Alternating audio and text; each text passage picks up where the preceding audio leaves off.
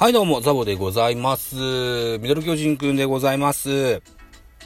えー、この番組、ミドル巨人くんは巨人おじさんザボが、えー巨人を語る番組でございますと言っております。はい。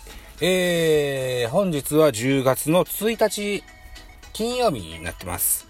毎月1日は自己紹介をしていこうと決めましてね、えー今日が3ヶ月目になります。はい、一つよろしくお願いします。えーと、この番組を始めて、えー3年半ぐらいになりますでしょうかね。うんえーキャリアは長いんですけどね。うん。なかなかこう、未だにね、ライブが上手にできないという、はい、悩みがございましてね。うん。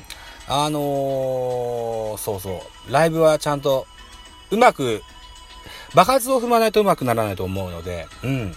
あのライブマラソンがあろうがなかろうが、スコアチャレンジがあろうがなかろうが、ちょっとライブは今後も定期的に頑張っていきたいなというふうに思っております。はい。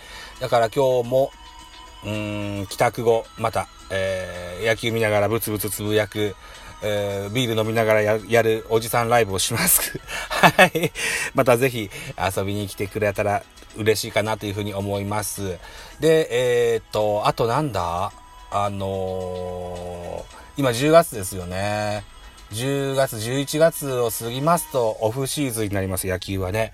うん、ネタも切れることでしょう。さーてどうしようかなというふうに、さ思案してるとこでございます。えーライブはまあフリートークでもできるんだろうけど、収録型のやつは、そうな。選手名鑑的なやつもやってもよし、うーん、そうな。